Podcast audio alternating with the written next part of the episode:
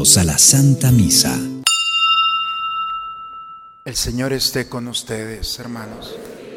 Proclamación del Santo Evangelio según San Mateo.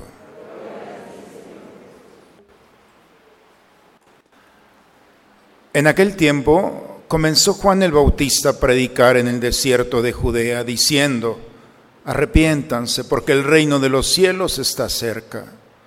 Juan es aquel de quien el profeta Isaías hablaba cuando dijo, una voz clama en el desierto, preparen el camino del Señor, enderecen sus senderos. Juan usaba una túnica de pelo de camello, ceñida con un cinturón de cuero, y se alimentaba de saltamontes y de miel silvestre.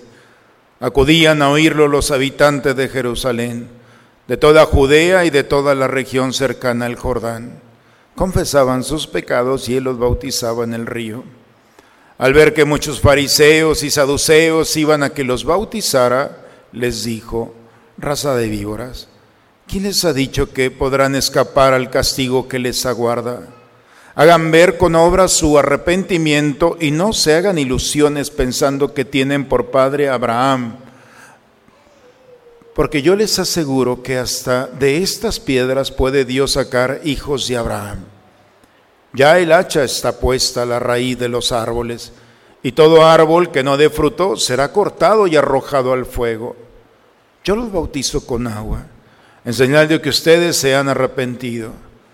Pero el que viene después de mí es más fuerte que yo, y yo ni siquiera soy digno de quitarle las sandalias.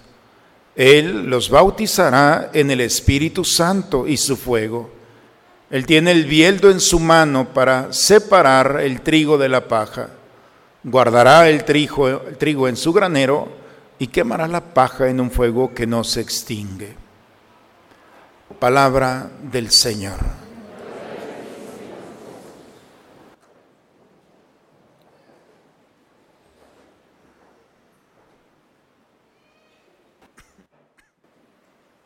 Hoy, hermanos, en este segundo domingo de Adviento, aparece un personaje, Juan el Bautista, viene a predicar la conversión. Y esta palabra conversión es una confrontación a sus oyentes, lo hemos escuchado, los fariseos, los saduceos. Ellos no necesitan convertirse porque son hijos de Abraham, porque son parte del pueblo elegido ellos ya tienen comprada la salvación solamente con haber nacido del pueblo de Israel. Por lo tanto, esta conversión que ofrece Juan el Bautista no es necesaria. Por eso dice raza de víboras. ¿Quién les ha dicho que podrán escapar del castigo? Ustedes presumen que son hijos de Abraham, pero Juan toma una piedra y dice, aún de estas piedras Dios puede sacar hijo de Abraham. Eso no tiene nada que ver. No es una credencial la que te va a llevar al cielo. La conversión implica el reconocimiento de nuestros pecados. Ese reconocimiento que hay en la intimidad del corazón del hombre en el que hay algo que tiene que cambiar. No podemos acostumbrarnos a ser siempre los mismos.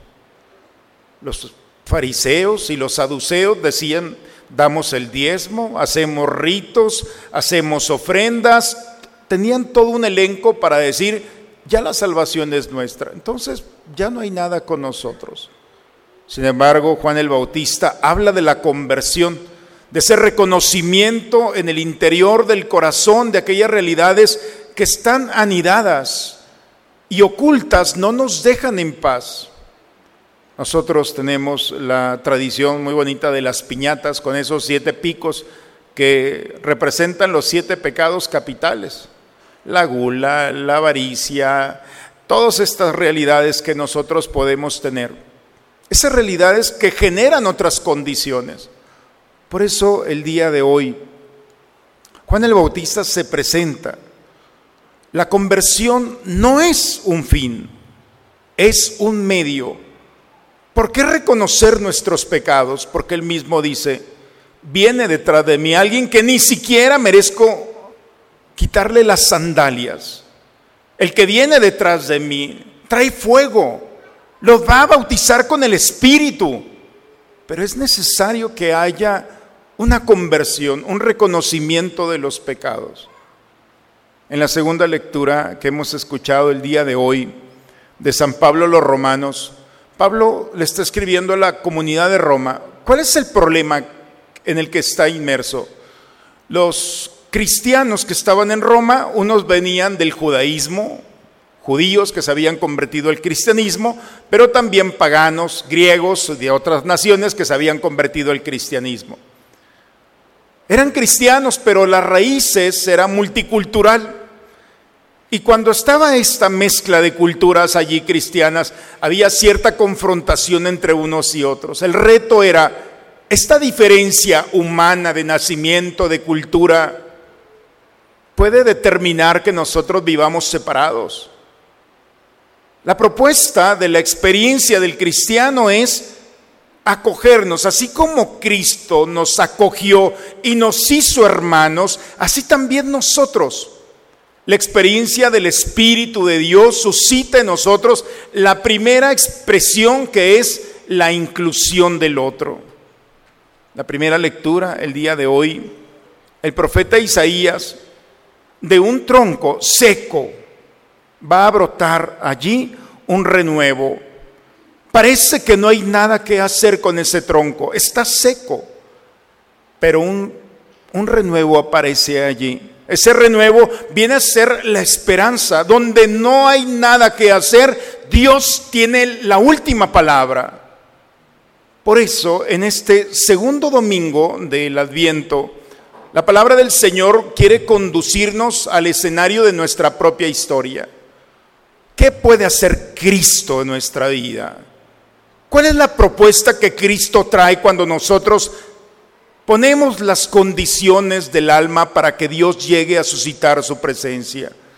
¿Qué pasa cuando nosotros nos vamos preparando en este segundo domingo de Adviento y hacemos un alto en nuestra historia para delante de Dios decir, Señor, necesito conversión, necesito reconocer mis pecados? y empezar un análisis, cómo he sido con mis padres, con mis hermanos, cómo he sido con mi vida, cómo he sido con las responsabilidades que me han concedido. Y cuando hemos descubierto que nos hemos equivocado, esta es la conversión. Cuando le decimos al Señor, no hay nada que hacer, me equivoqué. Porque hay situaciones del pasado, del presente, donde ya no podemos hacer nada, pero esa nada nos quita la paz nos quita la alegría. Parece que son pecados del pasado, pero nos han quitado, nos han arrebatado lo que nos pertenece. ¿Por qué vivimos esa tristeza? Aparentemente no hay una razón. ¿Por qué vivimos esa insatisfacción? Aparentemente no hay una razón. Pero en lo oculto del corazón está allí, en la oscuridad, un pecado reservado. Esta es la historia, este es el segundo domingo de Adviento. Es una propuesta para que delante de Dios escuches a Juan el Bautista, conviértete. Y convertirte no significa ser otra persona, no, es dejar de ser otra persona que no eres y volver a ser la persona que Dios quiere que seas. Pero para empezar esta historia de una identidad nueva, tenía que iniciar con la humildad. Señor, me equivoqué, ve mis pecados este segundo domingo de Adviento es un ejercicio personal, donde cada uno de nosotros delante de Dios va a escuchar, conviértete. Quizá puedas decir como los fariseos, convertirme yo de qué? Pero sigues con tu vanidad, sigues con tu soberbia, sigues con tu avaricia, sirves con tu, sigues con tu pereza o tu lujuria.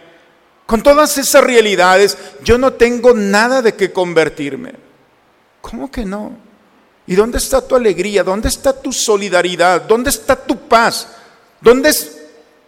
Entonces hay algo que está oculto. ¿Cómo tratamos a nuestros hermanos que piensan diferente, que actúan diferente? No hay una razón para separarnos de ellos. La separación, lo que está viviendo San Pablo en la segunda lectura, eres diferente, no perteneces a mi círculo. No, ser cristiano, vivir en la experiencia del Espíritu de Dios que nos ofrece a través de San Juan Bautista, la preparación Es entrar en esta dinámica de saber que aquel que está a mi lado me pertenece y tengo una responsabilidad. Por eso las lecturas del día de hoy parece que no hay nada que hacer.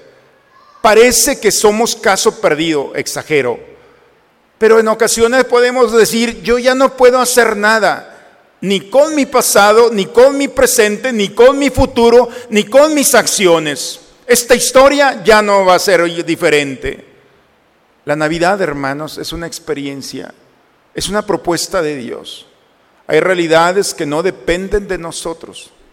La noche del nacimiento del Señor se iluminó con la gloria de Dios. Esa oscuridad y esa pobreza del pesebre fue iluminada cuando se puso allí a Cristo. Hoy el Señor también quiere invitarnos a vivir esta experiencia. A lo largo de esta semana tenemos una oportunidad para que en el silencio de nuestro automóvil, de tu oficina, de tu trabajo, de tu casa, hagas una reflexión. Parece que no va a suceder nada.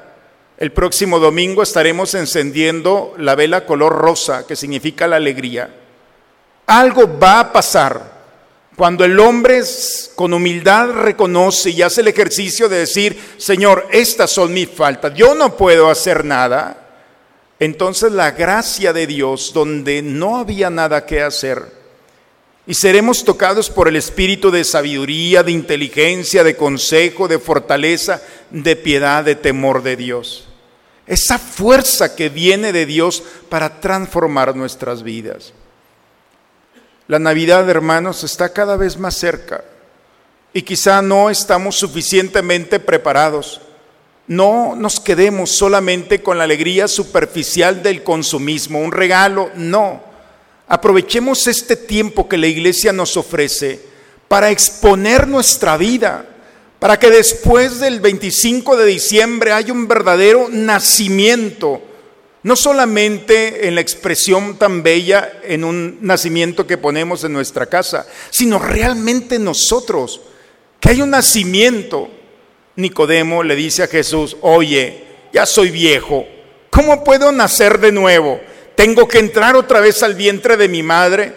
Jesús se le queda viendo y dice, Nicodemo, siendo un maestro de la ley no entiendes esto. El nacimiento no es de aquí de abajo, el verdadero nacimiento nace de arriba y viene a ti. Demos la oportunidad de vivir, de experimentar ese nuevo nacimiento donde viene a consumir este fuego de amor, los pecados, abrazarlos y desaparecerlos, a encender nuestro amor para perdonarnos y perdonar, a expresar este amor con la esperanza y la confianza de que el Señor viene a iluminar nuestro caminar. La Navidad, hermanos, no puede quedar solamente en un acontecimiento exterior. La Navidad es un regalo a las fibras más sensibles del corazón. Es una oportunidad para renacer de nuevo y poder decir, ha valido la pena este tiempo. Pidamos a Dios esta gracia. Pidamos que a lo largo de esta semana nos preparemos porque ya esta tercera semana este tercer domingo que viene será la oportunidad para cada uno de nosotros de encontrar esa alegría que no depende de las cosas de este mundo, sino depende de Dios. En el nombre del Padre, del Hijo y del Espíritu Santo. El Señor esté con ustedes, hermano. La bendición de Dios Todopoderoso, Padre, Hijo y Espíritu Santo, descienda sobre ustedes, sobre sus familias y permanezca siempre. Hermanos, ahorita, bueno, en este tiempo anda de moda los pecados transgeneracionales, es decir, alguien de mi pasado hizo algo tremendamente mal para que yo viva este infierno de la realidad que estoy viviendo. Y pagan de 700 pesos para arriba. Entonces, mejor lo damos a Caritas o a otro proyecto. No culpes al pasado, ya basta. Nos va mal porque nosotros no hemos sido sinceros con nosotros mismos. La conversión no es una conversión del pasado para los tuyos, es, es para ti. A veces nosotros culpamos a los demás cuando lo que deberíamos de hacer es examinar nuestra vida a través de los filtros cristianos que tenemos, que son los pecados capitales. Tu soberbia, tu ira, tu avaricia, tu vanidad, tu lujuria, estos pecados. Si te da vergüenza reconocerlo y allí está anidado, vas a seguir viviendo así. Quedan tres días expuesto el Santísimo, día y noche. Los invito a examinarse delante del Señor. No le tengas miedo. Hoy el Señor nos invita a través de su palabra, conviértete, agarra ese pecado sin culpar a los demás y con la humildad de decir, me equivoqué. Y donde parece que ya no hay nada que hacer, va a resurgir la vida. La fuente del gozo y la alegría te está esperando. No culpes a los demás. Sé humilde para decir, me equivoqué. Está el Señor esperándote. Esta puede ser tu oportunidad. Es gratuito. No te va a cobrar. No es un brujo. Es tu Dios. Te ama y te está esperando. Ojalá que no andes con fantasías del pasado ni culpando a los pobres que ya están sepultados. Ya déjalos en paz. Pero tú estás aquí. Hoy el Señor a través de la palabra te dice, no juegues con el pasado, arriesga tu presente ante la misericordia del Señor. Esta historia va a cambiar. Lo único que nos pide la Escritura es, reconoce tu pecado, esa es la conversión. Y después deja que el fuego del gozo y la alegría se desborde en ti. Esta es la propuesta. Te está esperando. Si quieren, a las 3 de la mañana no vienen muchos. Puedes entrar. Te está esperando a esa hora. Vayamos, hermanos, en paz, con el gozo y la alegría.